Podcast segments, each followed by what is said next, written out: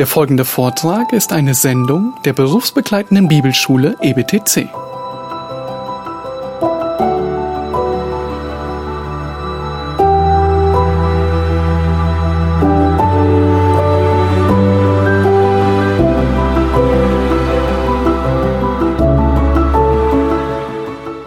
Ja, wir haben heute ein äh, etwas schwieriges und äh, doch absolut relevantes Thema vor uns. Ähm, das ist ein Thema, was wahrscheinlich uns alle betrifft oder jeden von uns betrifft auf irgendeine Art und Weise. Es ist ein Thema, aber das auch über das auch viel äh, nicht geredet wird oder über das äh, viel geschwiegen wird. Ähm, wir werden heute über dieses Thema reden müssen, ähm, einfach aus der Tatsache herausgeschuldet, dass wir fortlaufend predigen und das jetzt nun der fortlaufende Teil, der nächste Teil in äh, 1. Thessalonicher ist. Ähm, für die, die, die, es nicht wissen, wir sind hier in unterschiedlichen äh, Predigtreihen. Wir haben eine Markus-Predigtreihe, wir haben aber auch eine Thessalonicher, 1. Thessalonicher Predigtreihe. Und da sind wir jetzt nun im Kapitel 4 angekommen. Da möchte ich euch bitten, eure Bibeln dahin aufzuschlagen. 1. Thessalonicher 4. Das Thema, und das ist auch der Titel heute, ist, ähm, es geht grundsätzlich in diesen letzten zwei Predigten aus dem Thessalonicher Brief um einen gottgefälligen Wandel. Was bedeutet es denn, gottgefällig zu wandeln? Äh, wir hatten im letzten Thema gesehen, dass Gott derjenige ist, der alles initiiert und der uns dazu bringt, uns in übernatürlicher Liebe, in übernatürlicher Veränderung wirklich Änderungen in unserem Leben zu haben. Und wir kommen nun in Kapitel 4 zu ganz praktischen Anweisungen, was es denn bedeutet, bedeutet, heilig zu leben. Wir werden dort drei unterschiedliche Anweisungen sehen. Heute ist die erste davon. Und es geht um sexuelle Reinheit oder sexuelle Heiligung.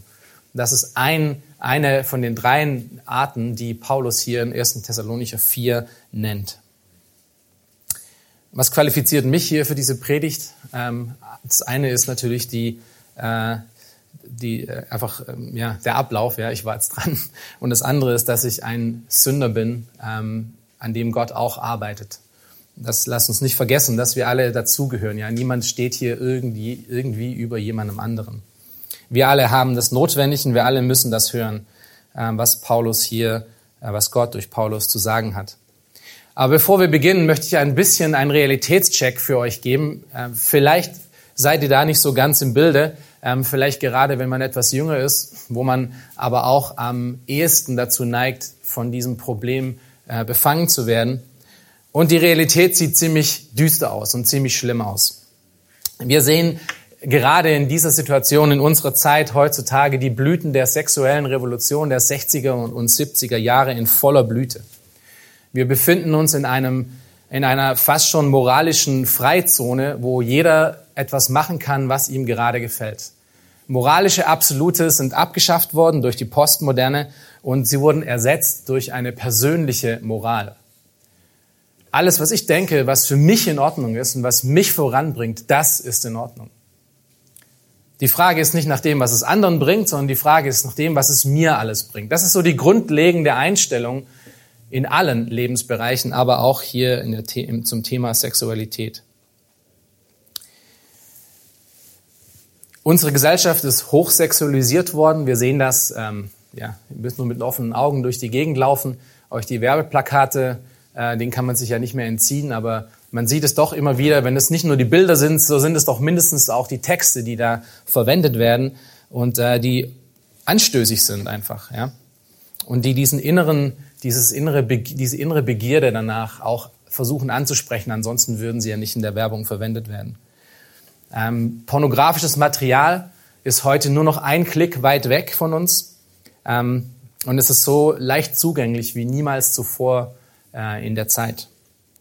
Im Jahr 2018 zum Beispiel ähm, äh, hat hier die Berliner Jusos, wer weiß, was die Jusos sind, das sind die, äh, ist Jugendorganisation äh, der SPD, hat über 6000 Mitglieder. Äh, sie hat sich im Jahr 2018 dafür stark gemacht, feministische Pornografie in die Online-Mediathek von ARD und ZDF zu bringen, damit die Welt sieht, damit die Menschen sehen, wie das wirklich in der Tatsache aussieht. Feministische Pornografie bedeutet ähm, einfach Pornografie mit ganz normalen Menschen, ähm, die nicht hochstilisiert sind, sondern einfach ganz normal, so wie es halt ist. Und das soll öffentlich zugänglich sein für alle Menschen zu sehen. Unsere westliche Welt hat Dinge wie Homosexualität und viele, viele andere ähm, sexuelle Dinge ähm, normalisiert und feiert die Freiheit darin. Das Neueste, ähm, was auf dem Markt ist, ähm, ist Polyamorie. Vielleicht hat das schon mal jemand gehört. Das hört sich an wie eine Plastik, aber ähm, es ist, äh, es, es, es geht hier, ähm, Polygamie kennt ihr ja bestimmt, oder? Polygamie heißt Mehrehe. Ja, ich kann einfach äh, mehrfach Ehe. Ich kann eine, ich kann als eine Person mehrere heiraten. Polyamorie ist das Gleiche, nur ohne die Ehe. Ja, das ist, da ist die Ehe weggefallen, natürlich. Ähm, es geht nur darum, ich kann jetzt viele lieben. Ja, ich kann Liebesbeziehungen zu sehr vielen haben. Polyamorie. Ähm, das ist der neueste Trend in dieser verrückten Welt, in der wir leben.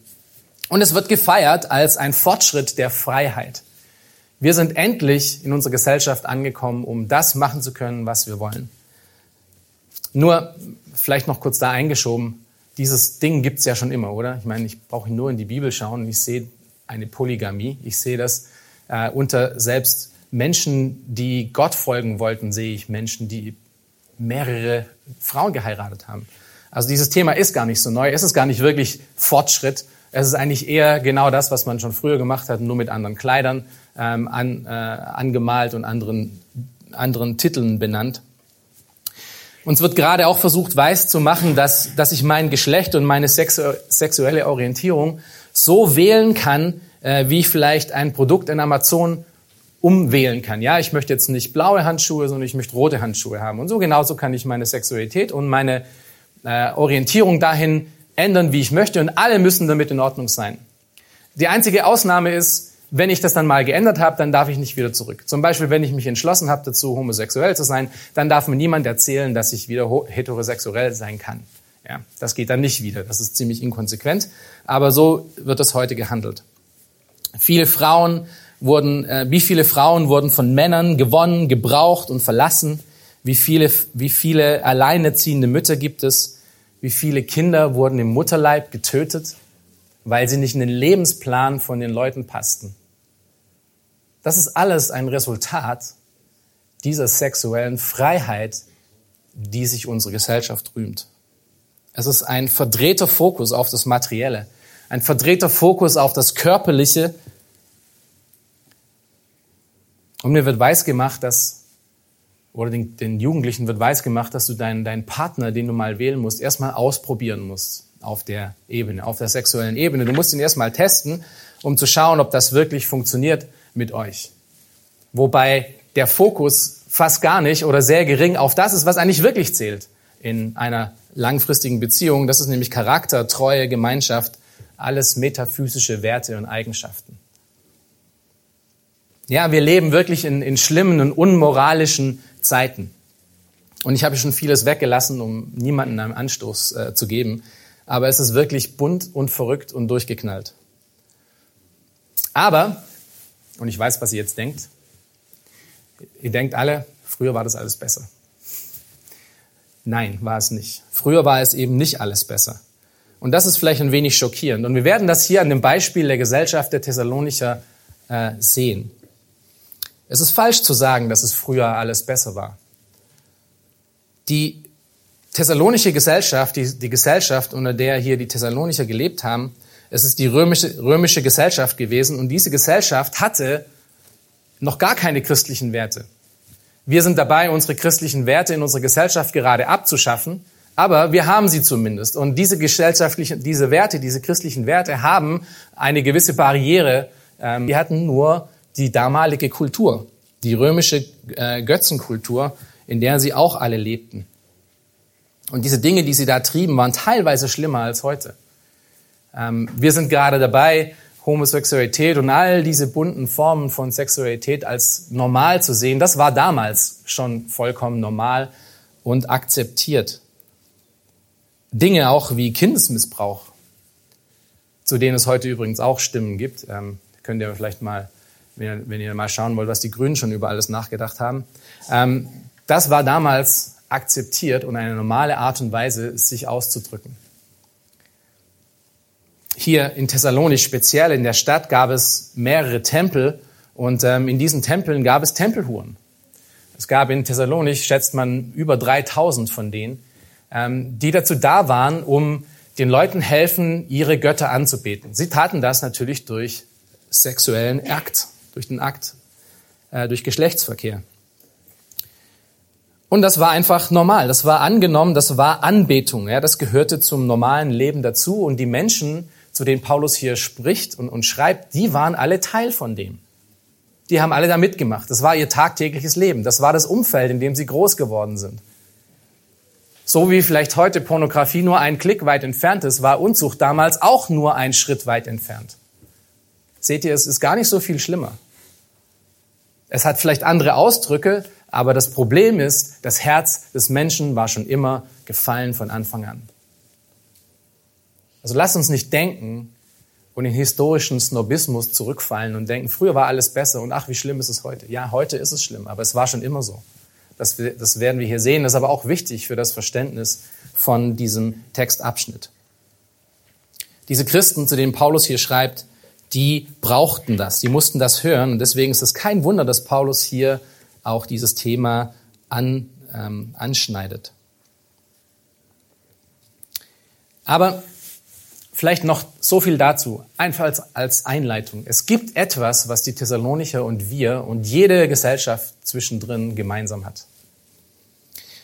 Und dieses Gemeinsame bringt jede Gesellschaft dazu, eine neue Art von Form anzunehmen, was Unzucht angeht. Und dieses, dieser gemeinsame Faktor heißt Sünde. Dieser gemeinsame Faktor ist Sünde. Um genauer zu sein, geht es um die vertauschte Anbetung. Wir, wir vertauschen unsere Anbetung. Ähm, hört mal sehr gut zu. Römer 1, wenn ihr euch mal mehr mit diesem Thema beschäftigen wollt, lest mal Römer 1 durch. Römer 1 ist einfach genau spot on und spricht dieses Thema wunderbar an. Wir werden hier ein paar Verse lesen, Verse 21 bis 25. Äh, wenn ihr schnell genug seid, könnt ihr natürlich da aufschlagen. Römer 1, 21 bis 25 beschreibt dieses, dieses gemeinsame, diesen gemeinsamen Faktor, der jeder Gesellschaft ausge, ausgesetzt ist. Und er redet hier über Menschen, die nicht im Glauben sind.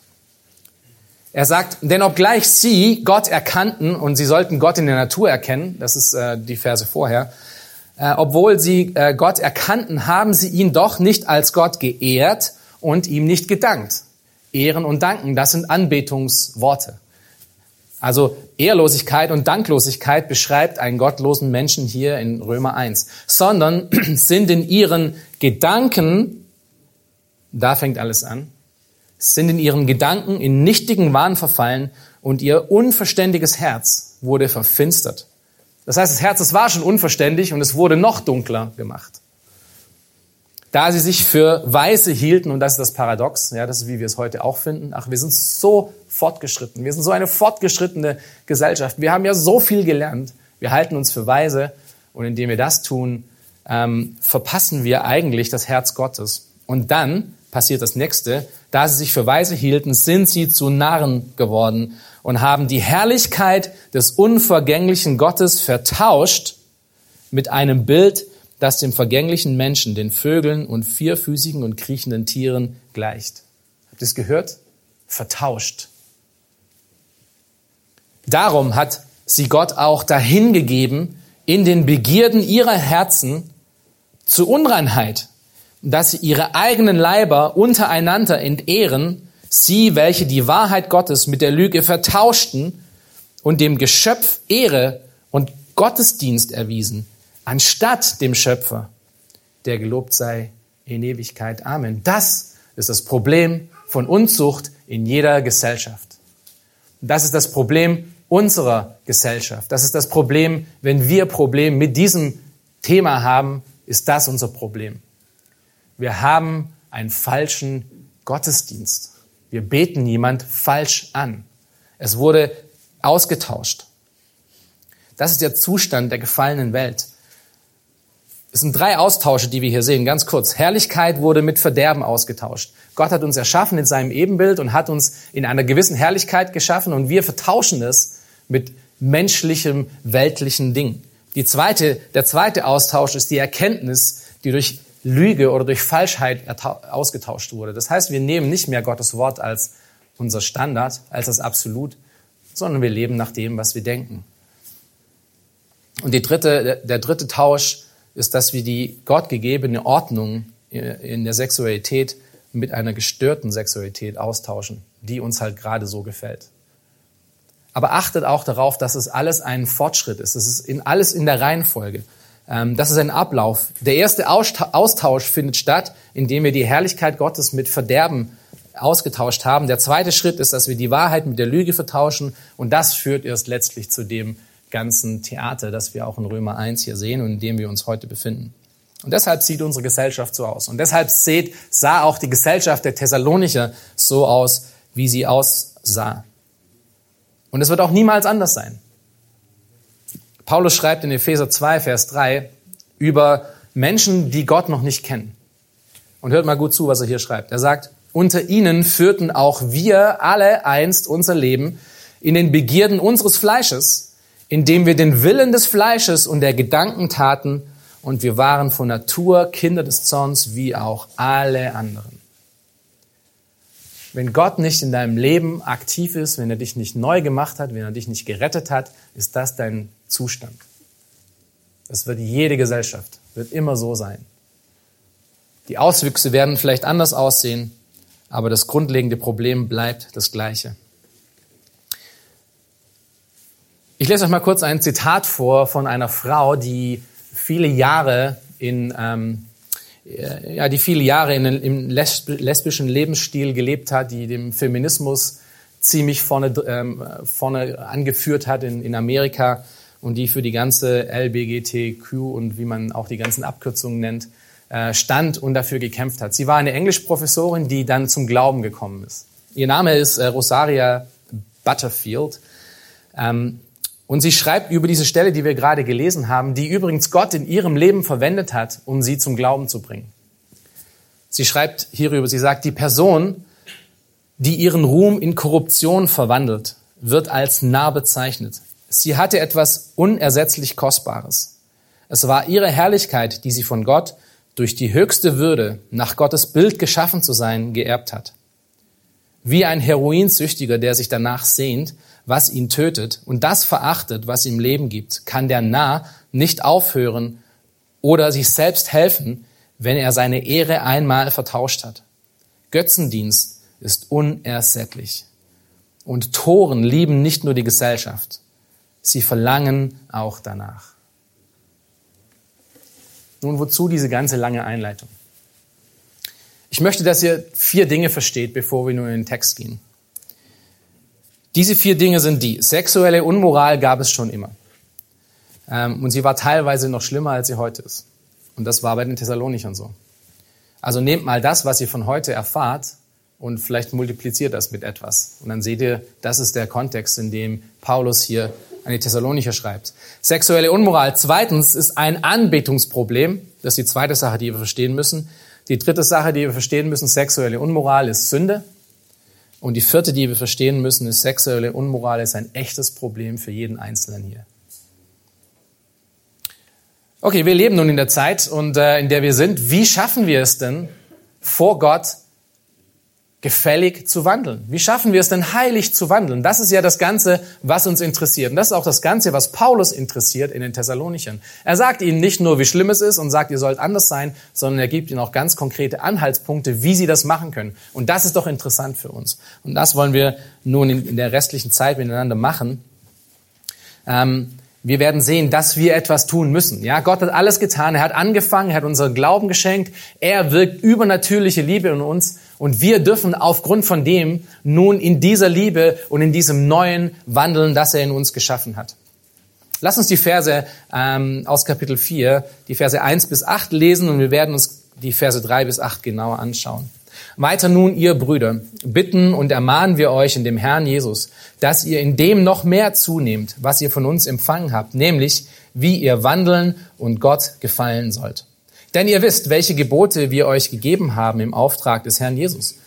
Denn das ist der Wille Gottes, eure Heiligung, dass ihr euch der Unzucht enthaltet dass es jeder von euch versteht, sein eigenes Gefäß in Heiligung und Ehrbarkeit in Besitz zu nehmen, nicht mit leidenschaftlicher Begierde wie die Heiden, die Gott nicht kennen, dass niemand zu weit geht und seinen Bruder in dieser Angelegenheit übervorteilt, denn der Herr ist ein Rächer für all diese Dinge, wie wir euch zuvor gesagt und ernstlich bezeugt haben.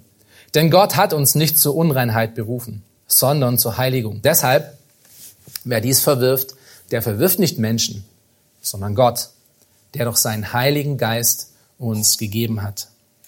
Wir werden hier in diesen Versen, die wir äh, zusammen uns anschauen werden, ähm, werden wir ein klares und ein helles Licht sehen, äh, das ziemlich, ziemlich hell leuchtet in diese Dunkelheit, in dieses dunkle Leben hinein, und das uns helfen wird, dagegen anzukämpfen, wirklich in, in, in, im sexuellen Bereich rein zu bleiben und heilig zu leben. Wir werden hier drei Dinge sehen. Wir werden sehen, was, was ist denn eigentlich sexuelle Heiligung, von der äh, Heilung, von der Paulus hier spricht. Das ist in, in, in Vers 3. Dann werden wir uns anschauen, wie können wir denn dieser, in dieser Reinheit wandeln. Das ist Vers 3 bis Vers 5. Und da wird es dann drei Punkte drunter geben. Und der dritte Punkt, den wir uns anschauen werden, ist, warum sollen wir in Reinheit wandeln? Da gibt es noch ganz kurz auch drei ganz kurze Punkte als extra Motivation. Also diese drei Punkte werden wir uns anschauen. Was ist sexuelle Heilung, Heiligung?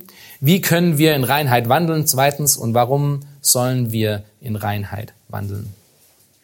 Kommen wir zum ersten Punkt. Was ist denn sexuelle Heiligung oder sexuelle Reinheit? Was meint denn Paulus hier, wenn er von Unzucht spricht? Lass uns den Vers 3 nochmal anschauen. Denn das ist der Wille Gottes, eure Heiligung, dass ihr euch der Unzucht enthaltet. Nun, wir hatten in der letzten Predigt schon gehört zum Thessalonicher Brief, dass Heil, Heiligung keine Option ist. Ja? Heiligung ist die natürliche und gottgegebene, äh, das gottgegebene Resultat von einem neugeborenen Leben. Es ist unmissverständlich, was Paulus hier auch sagt. Er sagt, Heiligung ist was? Schaut euch den Text nochmal an. Es ist der Wille Gottes. Und wir hatten letztens schon mal drüber gesprochen. Es gibt nicht so viele Stellen, die das explizit sagen, was der Wille Gottes ist. Aber das ist eine, die explizit sagt, das ist der Wille Gottes, nämlich, dass ihr geheiligt werdet, dass ihr heilig lebt. Aber ganz konkret in einer speziellen Form der Heiligung. Und zwar nämlich, dass ihr euch der Unzucht enthaltet.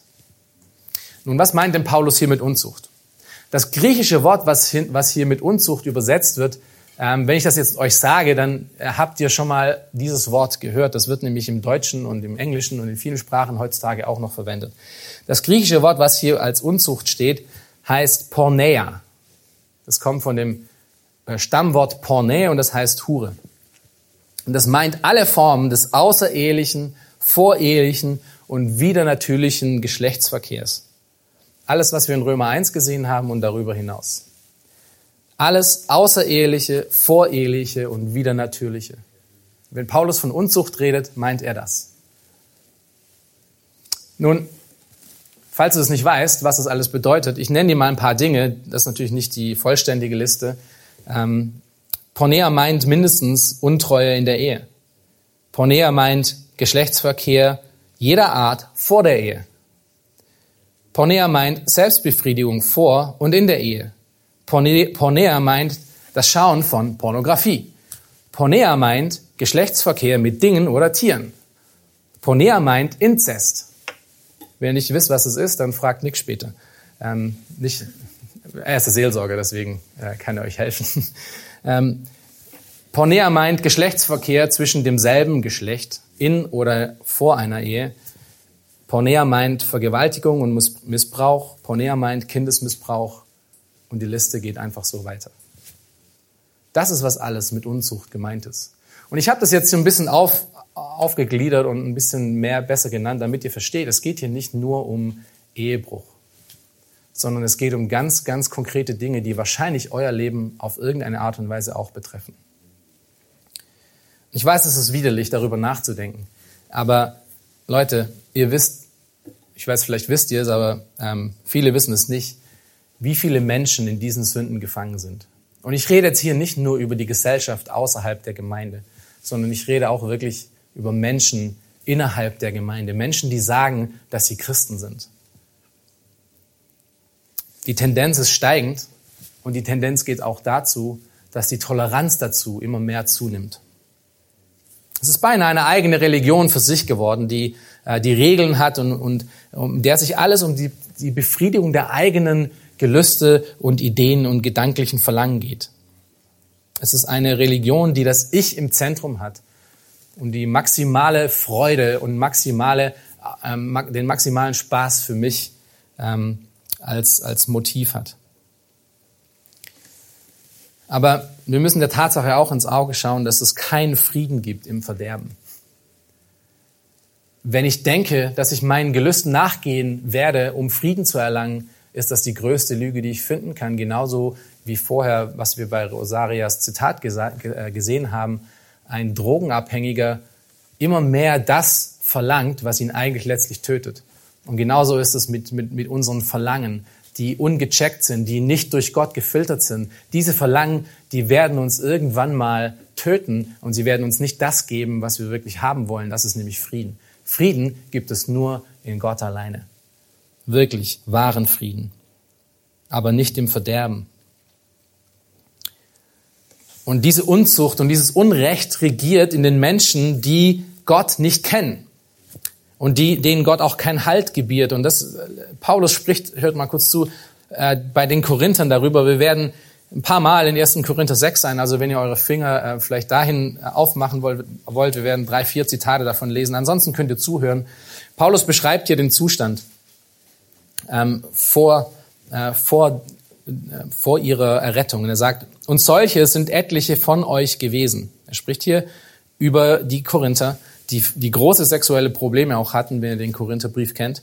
Und solche sind etliche von euch gewesen, aber ihr seid abgewaschen, ihr seid geheiligt, ihr seid gerechtfertigt worden in dem Namen des Herrn Jesus und in dem Geist unseres Gottes. Nun, wie waren sie denn vorher?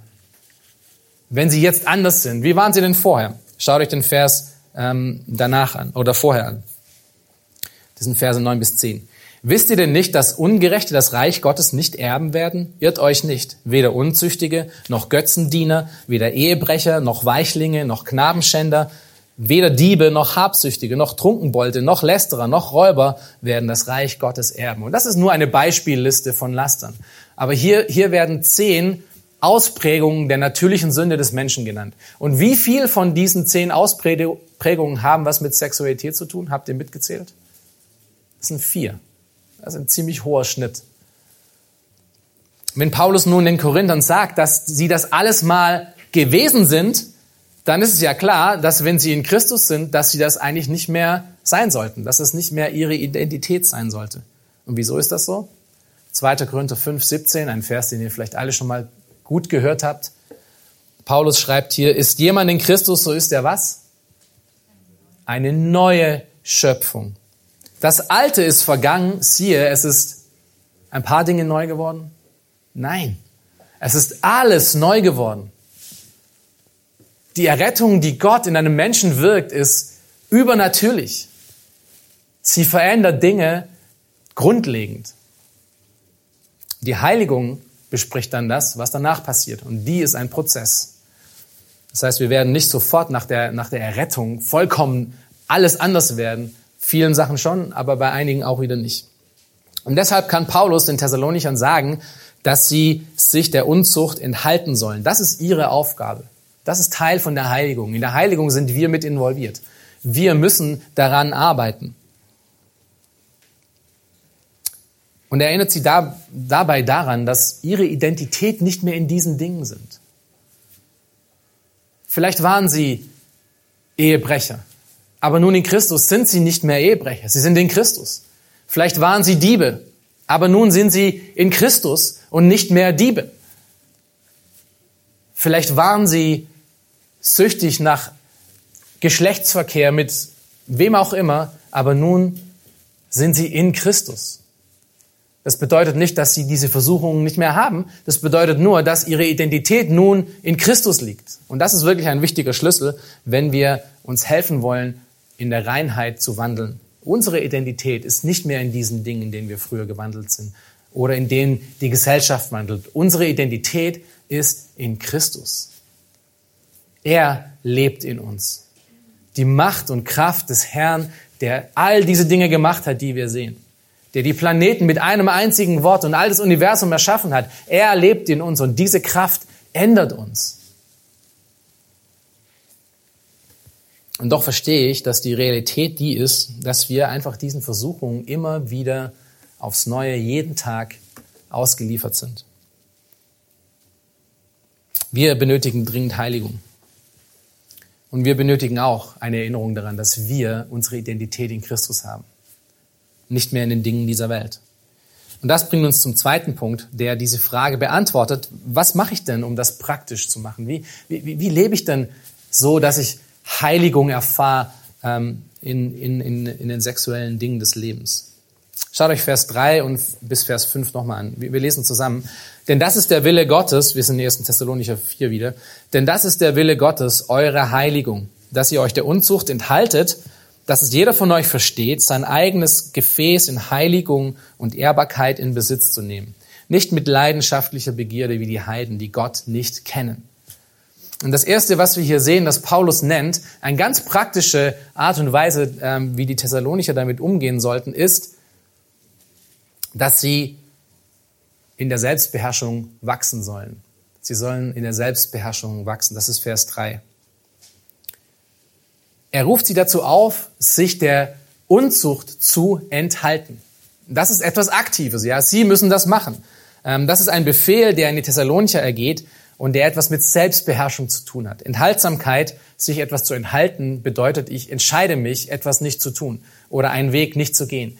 Ähm, dieses Wort, was hinter enthalten steht, ist eigentlich ein Wort, was wir verwenden, wenn ich jetzt sagen wir mal, äh, ich gehe, äh, ich fliege nach Südafrika und ähm, ich steige ins Flugzeug und ich schreibe meine Frau und sage, äh, bald bin ich zu Hause. Und dann sagt sie, oh, ich bin aber noch so weit weg von zu Hause. Ja, das ist die Distanz, eine riesen Distanz, was hier gemeint ist mit enthalten. Das heißt, ich muss in meinem Leben alles tun daran, um davon wegzulaufen und wegzubleiben.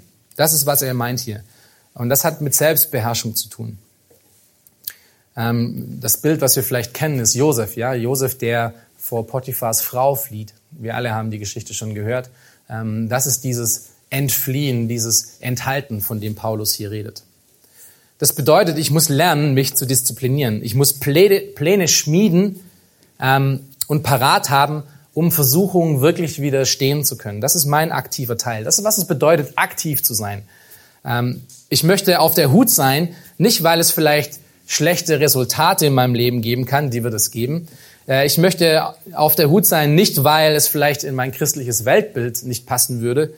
Das passt es natürlich nicht. Ähm, ich will auf der Hut sein, nicht weil ähm, ich in Freiheit leben will, das will ich natürlich. Ich will auf der Hut sein, nicht weil ich rein sein möchte, das möchte ich natürlich, sondern ich möchte auf der Hut sein und ich möchte mich der Unzucht enthalten, weil es der Wille Gottes ist. Das ist der Wille Gottes für dein und mein Leben. Ich hatte schon viel Zeit in meinem Leben, mich mit diesem Thema rumzuschlagen. Und ich kann euch sagen, das hier ist einer der größten Schlüssel. Es ist der Wille deines liebenden Vaters, der seinen Sohn für dich gegeben hat, damit du in alle Ewigkeit bei ihm sein kannst damit du rein bist, damit du gerecht bist, der dir Geduld gibt und Liebe schenkt, jeden Tag aufs Neue. Sein Wille ist es, dass du rein lebst in dieser Sache. Es gibt so viele Selbsthilfegeschichten und so viele Punkte und so viele Warnungen und was damit alles passiert und was, was das mit deiner Gesundheit ausmacht und deiner Psyche ausmacht. Das ist alles nutzlos gegen wahre Versuchung. Aber wenn ich mich daran erinnern kann, mein Vater möchte das nicht, dann das Herz, was wirklich in Christus ist, reagiert darauf richtig. Nämlich mit Zurückhaltung und mit Pause und mit einem Plan machen, wie kann ich davon weggehen. Aber es braucht ein Herz in Christus. Ich muss wirklich wissen, was mein Vater möchte und dass es wichtig ist, dass mein Vater das möchte. Der Wille Gottes, der macht wirklich einen praktischen Unterschied. Und das ist, was Paulus, die Thessalonicher, daran erinnert. Das bringt uns aber dann zum nächsten Punkt. Ähm, und das ist, Paulus ruft hier die Thessalonicher dazu auf, in Weisheit mit ihrem Körper umzugehen. Schaut euch Vers 4 an. Und dass es jeder von euch versteht, sein eigenes Gefäß in Heiligung und Ehrbarkeit in Besitz zu nehmen.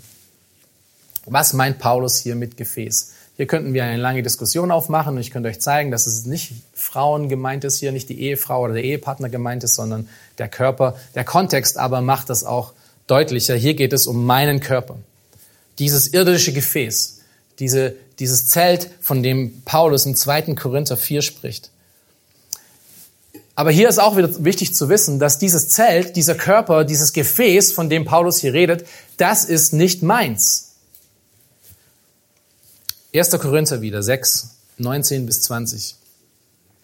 Wisst ihr nicht, dass euer Leib ein Tempel des in euch wohnenden Heiligen Geistes ist, den ihr von Gott empfangen habt und dass ihr nicht euch selbst gehört?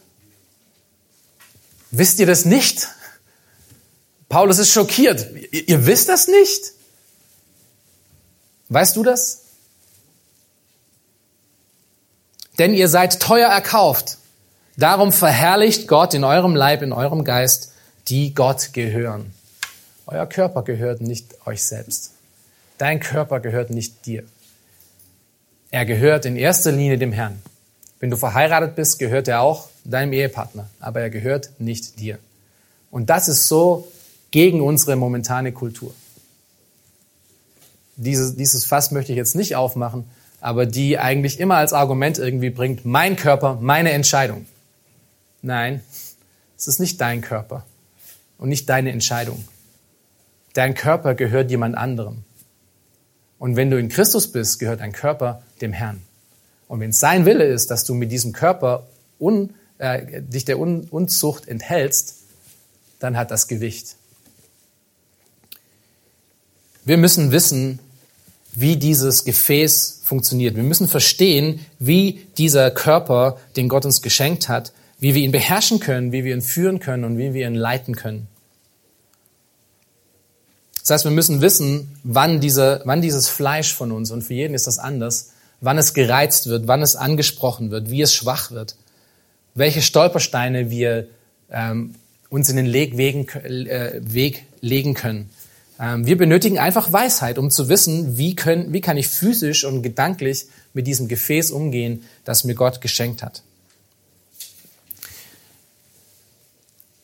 Ein wichtiger Aspekt davon ist aber zu wissen, wie Sünde passiert. Und da müsst ihr jetzt auch wieder zuhören. Ähm, wenn ihr jetzt gerade abdriftet, weil es schon ein bisschen länger ist, hört, hört sehr gut zu. Das ist ein wichtiger Teil, sehr, sehr, sehr praktisch auch für euer Leben. Jakobus spricht in Jakobus 1, Vers 14 bis 15 einen ganz, ganz wichtigen Aspekt an. Und der ist auch wirklich zentral und Schlüssel für meinen Kampf gegen meine Unzucht und diese Begierden, die auch in mir drin sind, die nicht Gott gefallen. Jakobus schreibt hier und sagt, jeder Einzelne wird versucht, wenn er von seiner eigenen Begierde gereizt und gelockt wird. Danach, als zweiter Schritt, wenn die Begierde empfangen hat, also nach einer gewissen Zeit, gebiert sie die Sünde. Die Sünde aber, wenn sie vollendet ist, gebiert den Tod. Jakobus spricht von einem Prozess. Wenn jemand sündigt, dann ist er nicht in Sünde gefallen. Ja, wir, wir, wir sprechen manchmal darüber, ah ja, der und der ist in Sünde gefallen. Nein, niemand fällt in Sünde. Weil Fallen beschreibt etwas Plötzliches. Ja, ich falle. Ich bin über einen Stein gestolpert, den ich nicht gesehen habe. Oh, jetzt bin ich hingefallen. Sünde passiert nicht so. Sünde hat immer einen Vorlauf. Sünde hat etwas, was in mir vorher, in meinen Gedanken, in meinen Verlangen äh, durchgegangen ist und erst dann kommt es raus als Resultat. Ich bin erst mal gereizt und gelockt worden, aber nicht vom Teufel, nicht von den Dingen außerhalb von mir, sondern von meiner eigenen Begierde, meiner eigenen innen wohnenden Fleischlichkeit. Ich kann auch nicht sagen, dass Gott mich gereizt hat dazu oder getestet hat, was es Jakobus äh, vorher schreibt, sondern ich muss einfach verstehen, was in meinem Körper passiert. Wenn ich wissen möchte, wenn ich diese Sünde, die, ähm, wenn ich diesen, diesen, diesen Verlangen, ähm, diesen Reizen, ein Anheil, ein Haltgebild, ähm, äh, wenn ich da einen Halt machen möchte, wenn ich Stopp machen möchte, wenn ich sagen will, Stopp hier, muss ich wissen, wie das angefangen hat. Ich muss wissen, was diesen Körper reizt, was diesen Körper lockt. Das ist wirklich ein zentraler Schlüssel. Zuerst gibt es die Begierde, das ist dein Herz. Das sind deine Gedanken, das ist dein Verlangen. Und dann erst kommt irgendwann mal die Sünde raus. Ein großer Aspekt davon ist Unzufriedenheit. Wir sind als Menschen dafür gemacht, um unsere Zufriedenheit in Gott zu finden und Freude in ihm zu finden. Wenn wir sie nicht im Herrn haben, wird sich unser Herz eine Alternative suchen. Und diese Alternative sind oft die Dinge, die uns vorher in unserem vorherigen Leben anscheinend Freude gebracht haben und Friede gebracht haben. Aber nochmal, es gibt kein Friede im Verderben. Und das weiß jeder, der früher so gelebt hat. Wieso nehmen Alkoholsüchtige immer wieder aufs neue Alkohol? Weil es nicht befriedigt. Ihr könnt jegliche andere Sache hineinsetzen, die versucht, Freude zu bringen. Sie wird nicht Befriedigung und Friede bringen. Und das ist aber, was unser Herz versucht zu tun. Wenn wir unsere Freude nicht im Herrn finden, wenn wir da nicht zufrieden sind, wenn wir da keinen Frieden haben, werden wir es versuchen zu ersetzen durch alles mögliche andere. Und das ist wirklich, wenn ihr nur eine Sache mitnehmen wollt von heute äh, und halb eingeschlafen seid und jetzt aufwacht, jetzt ist der richtige Zeitpunkt zuzuhören. Wenn ich, ähm, wenn ich gewinnen möchte, ja, wenn ich dieses Leben wirklich zur Ehre Gottes leben möchte, wenn ich wirklich Unzucht in meinem Leben abschneiden möchte, all diese Krücken, die wir haben können mit Schutzwall und kein Internet und ähm, Handy über den, äh, in, in die Spree geworfen und alles Mögliche, das sind alles nur Krücken. Und die helfen für eine gewisse Zeit, aber das Problem liegt ja am Herzen. Das heißt, wenn, wenn ich wirklich mich ändern möchte, wenn hier wirklich etwas passieren soll, dann muss meine Zufriedenheit im Herrn da sein. Weil wenn die da ist, ist die Versuchung null oder fast null. Und jeder, der das mal ein bisschen beobachtet hat in seinem Leben, der weiß das. Ich habe an dem Punkt, an dem ich am meisten zufrieden im Herrn bin, die wenigste Versuchung mit all den Dingen im Leben. Andersrum aufgesattelt, wenn ich mit so vielen Sünden oder, oder Unzucht zu kämpfen habe, was auch immer das in deinem Leben ist, ist das Problem wiederum ein Anbetungsproblem. Ich habe meine Zufriedenheit im Herrn nicht gefunden. Aber darin liegt auch der Schlüssel. Es ist eigentlich eine einfache Gleichung. Unser Herz sucht nach Anbetung und nach Zufriedenheit, die es nur im Herrn allein wirklich finden kann. Und wenn wir sie da nicht gefunden haben, dann sucht es überall anders, wie ein Peilsender, der kaputt ist. Und wir werden es nie finden. Und ein Mensch ohne Gott hat eben diese Möglichkeit nicht, sein Herz zufriedenzustellen. Und deswegen ist er so verpeilt in dem Sender, dass er versucht, seine Freude und Zufriedenheit in allen möglichen Dingen zu finden. Und das ist eine wichtige Erinnerung. Das ist eine wichtige Erinnerung, dass ähm, wir anfangen müssen, unser, unser Innerstes, unsere Gedanken, unser Verständnis mit dem täglich mit dem Evangelium zu füttern und zu korrigieren. Es ist kein Selbstläufer. Wenn du zum Glauben kommst, ist es kein Selbstläufer, dass du jeden Tag wie ein Sieger durch die Welt fliegst und alles einfach nur so an dir abprallt. Ähm, vielleicht habt ihr mal diese Werbung gesehen, früher, als ihr noch Fernseher geschaut habt. Ähm, da, gab es, da gab es Werbung äh, gegen, für so eine Grippe, ähm, äh, so Grippetabletten, also so Vitamintabletten mit sehr viel Vitamin C. Und die war, war, war eine ganz lustige Werbung. Ähm, das war so ein Tennisspieler, der, ähm, äh, der mit seinem, mit seinem Tennisschläger da stand und dann sind auf einmal so wie aus so einem Tennisautomaten, kennt ihr ja vielleicht, äh, so Orangen auf ihn zugeflogen gekommen und er hat sie mit seiner Brust alle so abgehört, so puh, puh, puh. Ja, das ist nicht unser christliches Leben.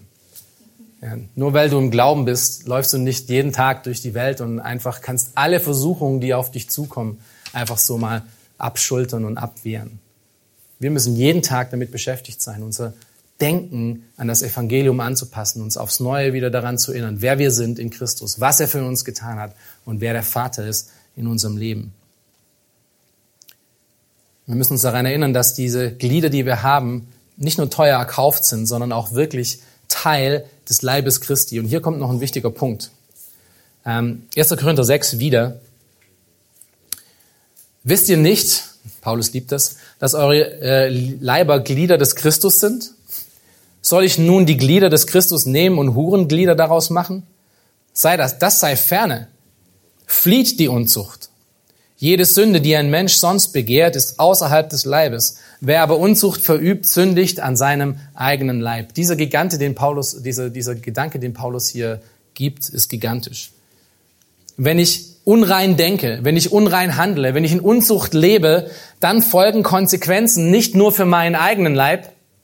Das ist ja oft so, was ich irgendwie vielleicht noch in, damit leben kann, sondern es hat immer Konsequenzen für den Leib um dich herum, weil du als Christ Teil des Leibes Christi bist. Was du in deinem Leib machst, was du mit deinem Leben machst, ist nicht nur privat. Es ist niemals privat. Alles, was du machst, wird sich irgendwo hinausfiltern, weil du Teil von diesem großen Leib bist. Sünde bleibt niemals privat und Heiligkeit bleibt auch niemals privat. Beides wird ersichtlich durch dein Leben.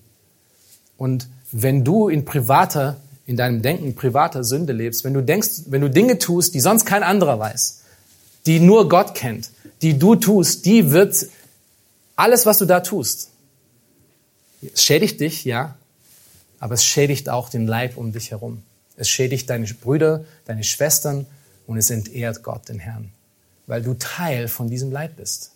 Das ist, was Paulus hier ausdrückt. Und die Frage ist dann an dich, ist das wirklich, was du machen möchtest als Antwort auf das, was Christus für dich getan hat? Möchtest du seinen Leib wirklich entehren und schädigen?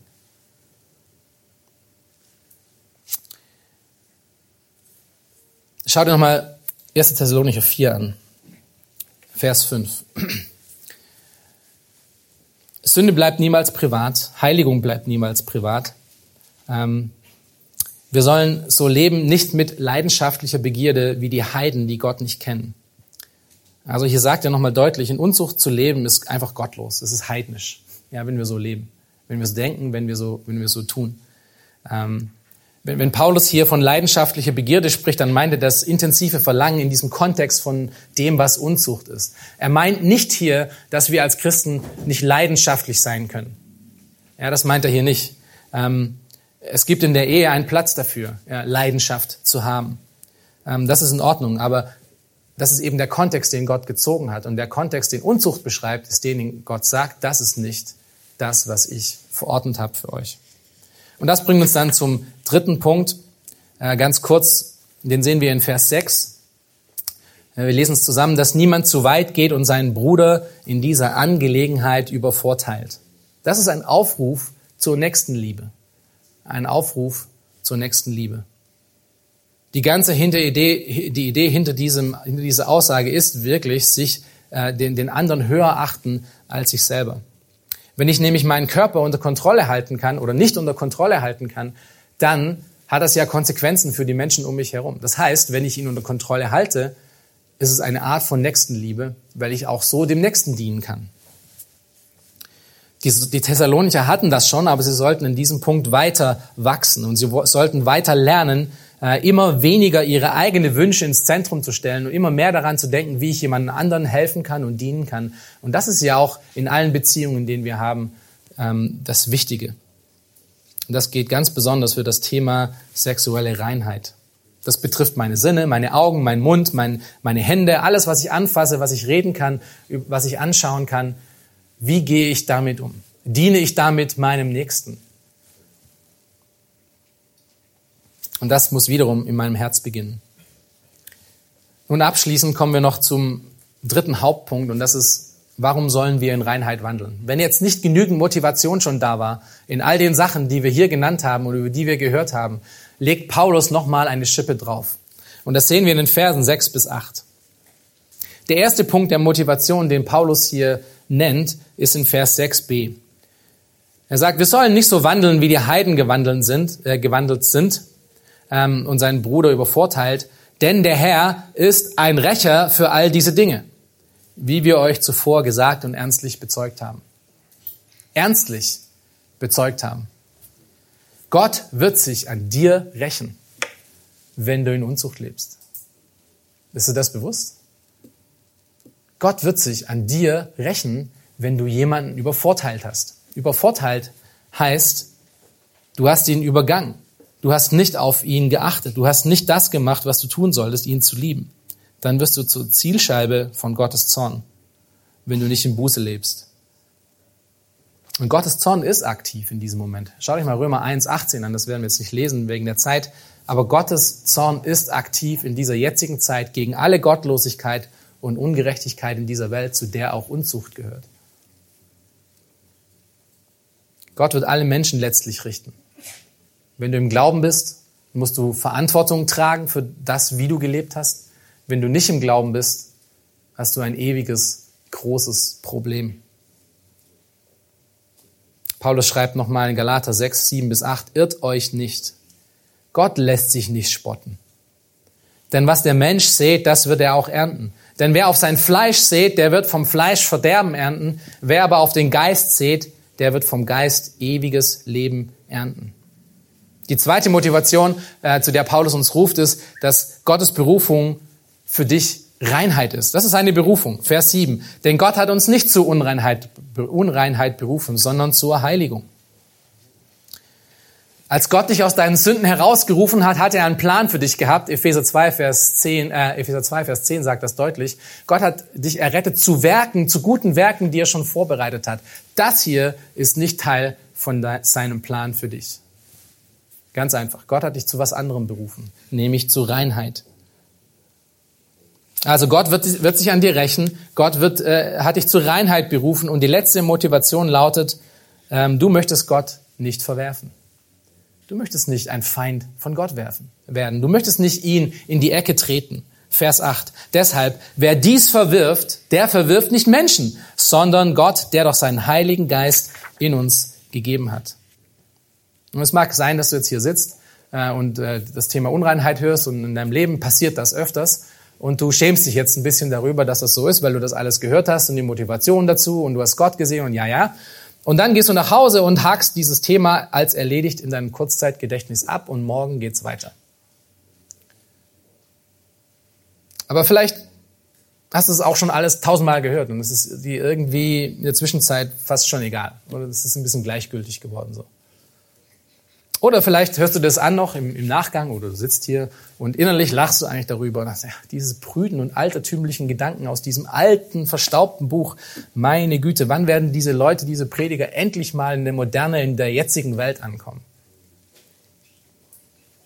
Wie auch immer du darüber denkst, wenn du diese Sache nicht ernst nimmst, wenn es, wenn es dich kalt lässt, wenn es gleichgültig ist, dann musst du wissen, dass du nicht den Prediger, nicht diese Gemeinde, nicht Paulus verwirfst, sondern du verwirfst den Gott, der dich gemacht hat, der dir Leben geschenkt hat, in der dir dein Atem und alles gibt, was du hast, jeden Tag kostenlos. Und der wird eines Tages dein Richter sein und zu dir kommen und dich die Rechenschaft ablegen. Du verwirfst nicht mich, du verwirfst nicht dieses Wort, du verwirfst den Herrn des Himmels, der alles gemacht hat. Wenn das nicht Motivation genug ist, wenn das nicht Gewicht genug hat, dann würde ich sagen, such du Christus. Wenn dich das vollkommen kalt lässt, wenn dir das so egal ist und du lieber deinem eigenen Leben nachgehst und in deinen Sünden schwelgst, such du Christus, weil vielleicht hast du gar kein errettetes Herz. Wenn dich die Gnade Gottes kalt lässt, wenn dich seine Herrlichkeit kalt lässt, wenn dir das alles vollkommen irgendwie vorbeigeht, vielleicht kennst du Gott nicht. Weil wenn du Gott kennenlernst, wird dir das unglaublich wichtig. Und das wird nämlich der Antrieb zu wahrer Buße. Was, was schreibt Paulus in Römer 2, so eine meiner Lieblingsstellen? Was ist es, was Buße in mir wirkt? Du sollst nicht, du sollst nicht, du sollst nicht, du sollst nicht, das machst du nicht und das machen Christen nicht. Nein, das führt nicht zu Buße, das führt zum Wahnsinn. Was zur Buße führt, ist die Güte Gottes. Es ist die Tatsache, dass ich immer noch am Leben bin, obwohl ich so viele Sünden getan habe, obwohl ich weiß, ich soll sie nicht tun, ich habe sie trotzdem getan. Und immer noch bin ich geliebt von Gott jeden Tag. Das ist die Güte Gottes. Das treibt mich zur Buße. Nicht der erhobene Zeigefinger der ist zwar auch da, um zu sagen, das wird kommen, wenn du nicht hörst, aber daran muss ich mich erinnern. Das ist das Evangelium, das ich mir jeden Tag predigen darf. Es wäre fatal, wenn ich das nicht mache. Ein letztes Zitat. Bullinger einer der Reformatoren schreibt über die Unzucht und er sagt, die Unzucht zieht das Gemüt von Gott weg, macht, dass wir den Bund brechen, schmäht die Gnade Gottes und die Glieder Christi, sie raubt Gott das, was ihm gehört, entheiligt den Tempel Gottes und drückt uns mit Geist und Fleisch in den Dreck und allen Schmutz, macht fiesche Menschen aus uns, befleckt Leib und Seele, bringt uns um all unsere Ehre und unseren Hab und Gut, macht uns zu Schanden, verdirbt uns und führt uns mit Elend in Kummer und Not zur Hölle. Möchtest du das für dein Leben haben? Wenn nein, nimm diese Warnung von Paulus ernst. Geh mit deinem Herz in, in, ins Gericht. Predige jeden Tag das Evangelium und entflieh dieser Unzucht. Das heißt, du musst dir Krücken aufbauen in deinem Leben. Du musst wissen, wo du fällst. Du musst wissen, welche Dinge in deinem Leben dazu führen, dass du versucht wirst. Schneide diese Dinge weg. Aber mach nicht nur das, weil das hilft am Ende nicht sondern befriedige dein Herz mit dem Herrn selber. Verbring viel Zeit in ihm, in der Anbetung, in seinem Wort, in der Gemeinschaft der Heiligen, in so vielen anderen Gnadendingen, die Gott uns geschenkt hat, die dazu führen, dass wir ihm anbeten können und unsere Zufriedenheit in ihm finden können. Ich möchte schließen mit Hebräer 12, 1 bis 3, das uns wirklich ganz praktisch diesen Weg nochmal aufzeigt, wie wir in äh, Reinheit, in sexueller Reinheit wandeln können. Paulus, Paulus schreibe ich, sage ich schon hier. Das ist eine andere Debatte. Ähm, der Hebräer-Schreiber äh, schreibt hier und sagt, äh, so lasst uns jede Last ablegen. Ja, wir sollen was tun. Lasst uns jede Last ablegen und die Sünde, die uns so leicht umstrickt. Und lasst uns mit Ausdauer laufen in dem Kampf, der vor uns liegt. Das Interessante ist, wie er es hier äh, schreibt, dass dieser Kampf, der wird immer vor uns liegen. Ja, der wird nie aufhören wenn ich das morgen lese, liegt der Kampf wieder vor mir. Und wenn ich es übermorgen lese, ist der Kampf wieder vor mir. Äh, das ist einfach, wie es ist. Ja, Das ist das Leben als Christen. Das Leben gegen die Sünde ist ein täglicher Kampf, der vor uns liegt, indem wir, wie sollen wir das machen? Wir sollen hinschauen auf Jesus, den Anfänger und Vollender des Glaubens, der um der vor ihm liegenden Freude willen das Kreuz erduldete und dabei die Schande für nichts achtete und der sich zu Rechten des Thrones Gottes gesetzt hat. Achtet doch auf ihn, der solchen Widerspruch von Sündern gegen sich erduldet hat, damit ihr nicht müde werdet und den Mut verliert. Habt eure Augen auf Jesus fixiert. Das ist, wie du hier rauskommst. Das ist, wie du schaffst zu wachsen in Heiligung, in, dieses, in dieser verrückten Welt, die uns immer mehr zum Stolperstein wird. Fixiere deinen Blick auf ihn. In seinem Wort, im Gebet und in allem, was der Herr dir gibt als Möglichkeit, in guten Büchern, in guten Filmen, in guter Gemeinschaft. Fixiere dein Herz, dein Auge auf ihn. Amen. Lass uns noch beten zusammen. Großer Gott, Vater im Himmel, Herr, wir danken dir für eine notwendige und absolut wichtige Erinnerung daran, Herr, wie wir dir gefallen können in dieser Welt. Herr, wir wir sind alle von dem gleichen Holz geschnitzt. Wir haben, wir haben alle die gleichen Versuchungen, Herr, auf unterschiedliche Arten und Weisen. Und ich möchte dich bitten, Herr, dass du uns hilfst, dass wir gute Detektive werden, Herr, dass wir wissen, wo diese Dinge in unserem Leben passieren, Herr, dass wir dort Schranken setzen, Herr, und dass wir aber die ganze Zeit damit beschäftigt sind, trotz all diesen Dingen, immer nur auf dich zu schauen, nicht auf unsere Sündhaftigkeit, nicht auf die, all diese Dinge, die wir tun und nicht tun, sondern darauf, was du einmalig getan hast, dass wir uns daran erinnern können, dass in dir am Kreuz wirklich alles einmalig vollbracht wurde. Und lass, Herr, diese große Güte, diese große Gnade, die wir dort sehen, am Kreuz von Golgatha, lass das das Gewicht werden, was uns zu wahren, echten und anhaltenden Buße treibt. Und hilf uns, Herr, dass unser Leben gerade in diesen Dingen, vor allem in unseren Gedanken, dass sie dir Ehre geben. In deinem Namen möchte ich dich bitten. Amen.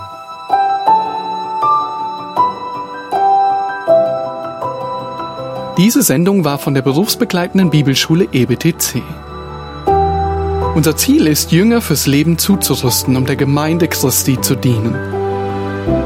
Weitere Beiträge, Bücher und Informationen findest du auf ebtc.org.